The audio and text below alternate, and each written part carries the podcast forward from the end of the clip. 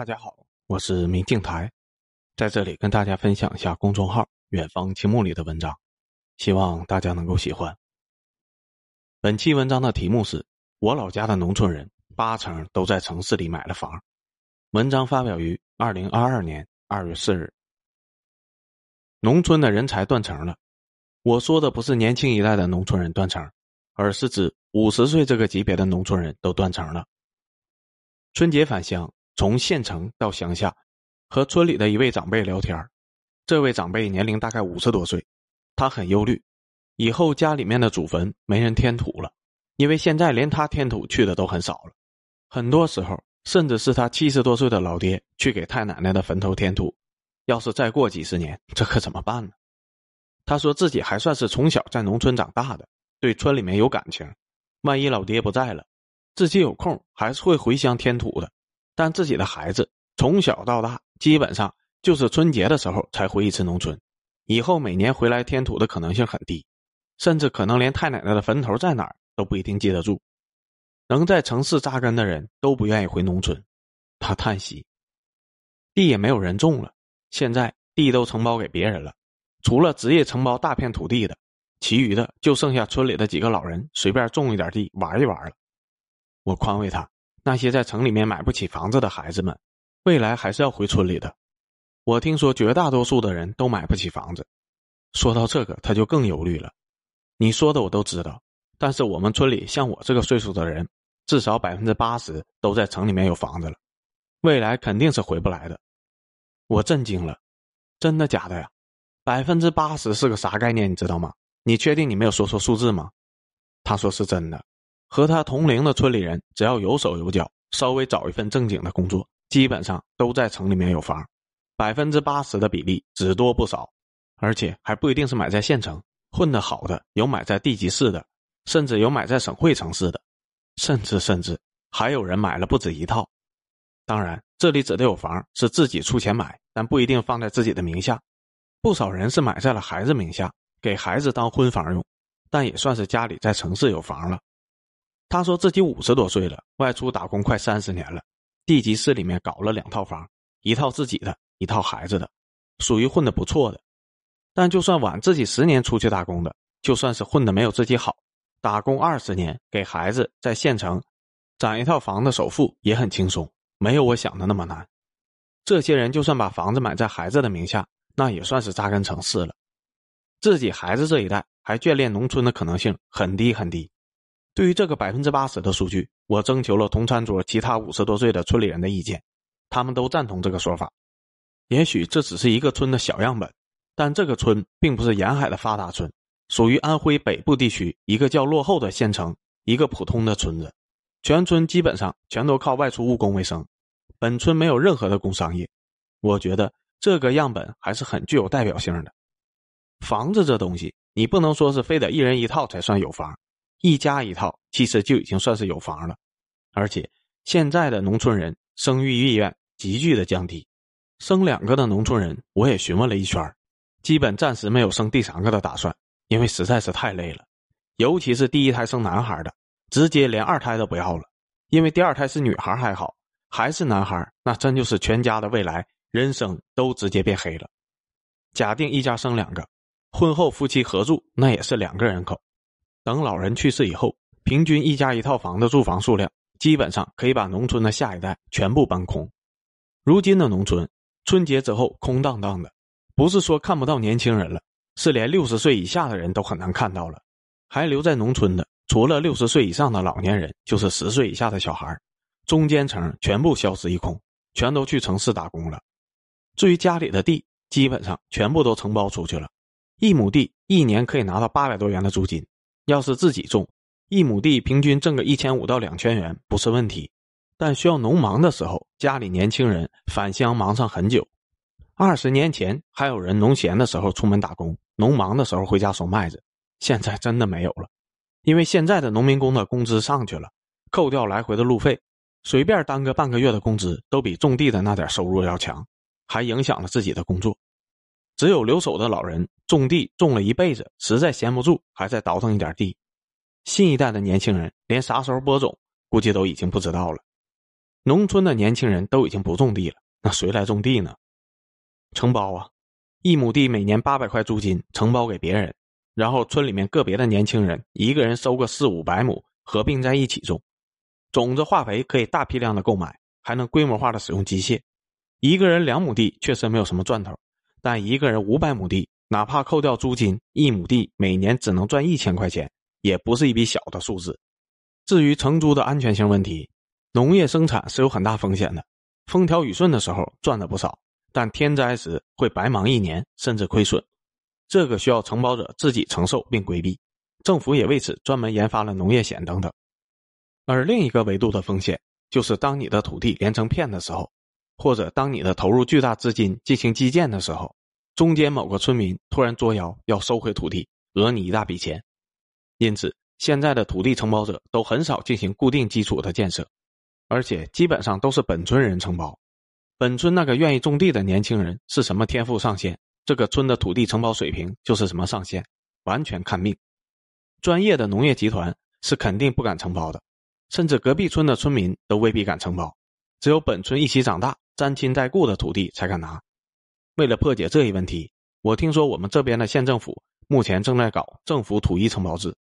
简单的说，就是在暂时搞不起来农村土地流转制度的前提下，不去碰农村的土地承包所有权，地还是归农民承包，只不过县政府从承包耕地的农民手里面再承包一次，按照一亩地每年租金八百元。类似这样的市场化定价进行二次承包，你家里有两亩地的话，就等于政府一年发给你一千六百块钱的租金，然后获得耕地的使用权。这种，当县政府手里面集中了几万亩、几十万亩土地以后，统一承包给大型的农业集团进行三次承包，农业集团只负责专心搞好农业生产，每年给县政府支付租金，和几万、几十万零散的农民挨个打交道。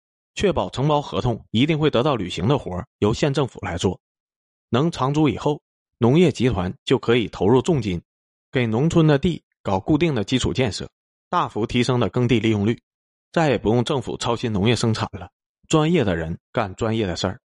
五百亩地和五万亩地搞起来差别还是很大的，但没有本地政府的全力帮助，不可能有任何人敢于承包五万亩地。听起来好像很不错的样子。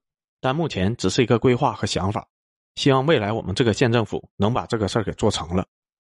不管是县政府统一承包制，还是目前的本村种地高手把全村的地包起来这种现有的模式，反正绝大多数的农村孩子都已经不种地了，无非就是把手里的几亩地包给谁的问题。现在农村五十多岁的这代人从小在农村长大，虽说百分之八十都有房，但不少人的房子是给孩子当婚房的，和孩子同住的有。但打算返乡养老的也不少，这批人和农村的联系紧密，只要还能动弹，就一定年年返乡。但目前农村三十岁的这代人在农村生活的时间很短，和农村的感情也很淡，生命中绝大多数的时间都是在城里面度过的，工作也在城市，而且高达百分之八十的比例在县城级别以上的城市有了房。一旦父辈去世，这样的人绝对不可能回到农村去居住，然后围着那几亩地过日子。在城市里面的年收入只要超过两千元，他们就肯定会选择在城市生活。而现在他们的月收入都不止这么多。等到五十多岁的那批人自然衰老去世以后，农村就彻底断根了。中国的春运返乡大潮将会成为记载在历史书上的名词。中国改革开放带来的经济奇迹，使得中国人在过去四十年的经济收入出现了巨大的腾飞，也造就了全人类独一无二的春运返乡奇观。从某种意义上来说，凡是需要春运返乡的，都算农民工，包括我，你也应该是。北京、上海和武汉的原住民有多少？绝大多数都是外地来的。至于深圳，那清一色都是外地来的。哪怕你在大城市有了户口、买了房、工作了二十年，只要你春运还需要返乡，那你就和传统的本地人不一样。我不是农村的，我从小就在县城长大，只是爷爷奶奶辈儿是农村的。但在春运返乡的这个领域，不分农村县城，大家没有任何的本质区别，都在大城市打工的，因为自己根不在大城市，老家的老人就是一根长长的风筝线，牵着你每年都要返乡去探望，直到再过几十年，老家的老人全部去世以后，你才有可能彻底扎根大城市，不再需要春节返乡。都说现在养孩子没有啥用，新一代的孩子不孝顺，但在我看来，中国依然是孝文化。春节返乡去看老人，这本身就是一种孝顺，因为春运返乡支付的成本实在是太大了。我说的代价可不是路费，而是春运返乡期间的停工损失。国家规定，春节放假七天，其中三天是法定休假，四天是挪动了两个周末调节出来的。这个七天假期对于本地长大、本地工作的人来说足够用了，但对于农民工来说其实不够用。有一些完全市场化的领域可以反映出农民工对春运假期的真实需求。我简单和大家说几个：春节前半个月，城市家装市场的装修工人就全部返乡了。他们要到春节以后七到十天才会陆续的回城开工，这些建筑工的春节假期实际的需求高达二十二到二十五天。为什么国家只要求放七天假，但是装修工人的老板却放了二十二到二十五天呢？难不成老板有放假上瘾症吗？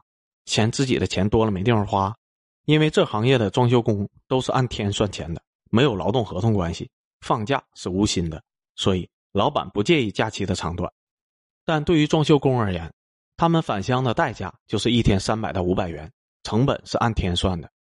即便如此，他们也要春节返乡，这足以说明他们真正的春节需求。而城市里的小商铺、菜市场里面的小摊贩，是要按照月固定支付租金的，不管你做不做生意、放不放假，租金都是固定值。即便如此，春节前七天左右，我就观察到整个武汉的菜贩。和开门面的小老板开始大面积的关店，陆续的返乡。按以前的经验来看，至少要到春节后七到十天才会陆续的开业。这些小老板对春节假期的实际需求也高达半个月。建筑工放假只是无薪放假而已，而这些小老板们放假不仅是无薪，而且还要支付租金。就这，他们还要整整的半个月不干活，租来的铺子直接空置着。这返乡的代价是多少？大家自己算，半个月不是一个小数，一年没几个半个月。整个中国的经济虽然在高速发展，但每年一到春节就会出现半个月左右的停顿。虽然建筑工和小老板们用真金白银的去投票，证明了自己对春节假期的实际需求是半个月，但国家真的没有办法给半个月的假期。全国范围内，每年春节集中放假半个月以上，所有的生产经营活动都大范围的停顿。只有少数的服务行业还开业，这规矩任何国家都不敢定，实在是太离谱了。春运返乡带来的经济运行中断损失，是中国大踏步飞跃式经济发展的必然代价。阶段性的矛盾，短期内无法解决，只能留给时光去消化问题。再过十到二十年，目前七十多岁的老人就会陆续的老去，连着很多新城里的人的风筝线就会断了，他们就会变成了真正的城里人，不在春节返乡。再过三十到四十年，目前五十多岁的人就会陆续的老去，几乎所有连着新城里的风筝线都会断掉，他们会变成真正的城里人，不再春节返乡。届时，春运返乡将会成为历史名词。如今，农村人每户高达百分之八十的城市购房率，已经明确无误的预示了这个结果。中国的农村转型问题，哪怕在最不利的条件下，即便什么都不做，三十年后也会得到解决。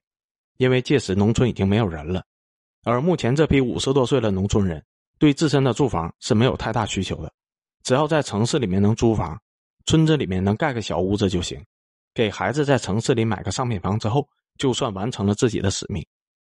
已经有百分之八十的人完成了自己的使命，村里还能剩下多少余粮呢？当然，商品房买在县城里的人，也许会有在省城置换房子的需求，但你哪怕在省城换了房。县城里的房子总要卖人吧？卖给谁呢？还是要有人买、有人住的呀？如果都买房但不住，大家都把房子视为投机赚钱的工具，这也会出问题，而且是肯定会出问题。时间甚至都不需要等到十年以后。如今中国的城市人只要春节返乡都算农民工。我今天说的这个问题，其实和大家都有关系。怎么说呢？虽然一切都是未来的必然，但如果能返乡，我还是希望返乡的，付出的代价不是问题。每年还有根风筝线牵着自己，这是个好事儿。